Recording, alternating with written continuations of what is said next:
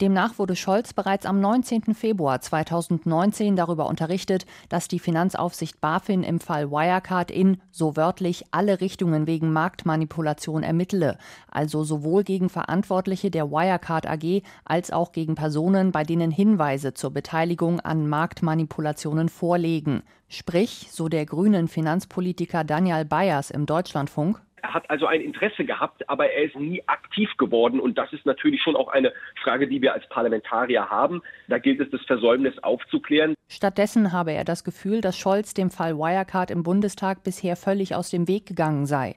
Scholz müsse sich auch im Finanzausschuss weiteren Fragen stellen und auch einen parlamentarischen Untersuchungsausschuss will Bayers nicht ausschließen. Dafür zeigt sich auch Fabio De Masi offen, der für die Linke im Finanzausschuss sitzt. Denn Bundesregierung und Finanzaufsicht verwickeln sich seiner Ansicht nach in Widersprüche. Es gab zum Beispiel einen Bericht von einem Hinweisgeber, wo ganz viele dieser Ungereimtheiten der Fälschung bei Wirecard thematisiert wurden. Und die Bundesregierung sagt, sie hätten die Finanzaufsicht beauftragt, ihn dazu einen Bericht anzufertigen.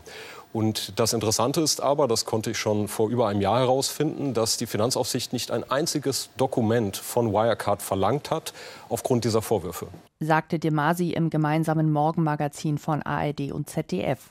Scholz wurde laut dem Bericht seines Ministeriums auch darüber informiert, dass die BaFin die zuständige deutsche Prüfstelle für Rechnungslegung mit der Kontrolle der aktuellen Bilanz von Wirecard beauftragt habe, um den Vorwürfen über mögliche Unregelmäßigkeiten nachzugehen. Nach Ansicht der Oppositionspolitiker hätte die deutsche Finanzaufsicht aber auch selbst deutlich mehr machen können. Aber, so De Masi von der Linken, die BaFin, die Finanzaufsicht, sagt, wir sind zwar für die Wirecard Bank zuständig, aber nicht für den Rest des Wirecard-Konzerns, denn das sei ein Technologieunternehmen. Das sei so wie bei Volkswagen, da ist man für die Bank zuständig, aber als Finanzaufsicht nicht für den Abgasskandal. Das finde ich eine etwas hanebüchene Erklärung.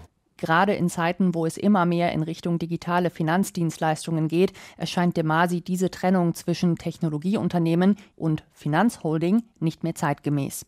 Zumal ergänzt grünen Finanzpolitiker Bayers, Hinweise auf Unregelmäßigkeiten bei Wirecard stapelten sich seit Jahren. Die BaFin selbst habe das Unternehmen in den vergangenen zehn Jahren mehrmals einer Sonderprüfung unterzogen. Das heißt, die BaFin hatte die Wirecard Bank auf dem äh, Schirm.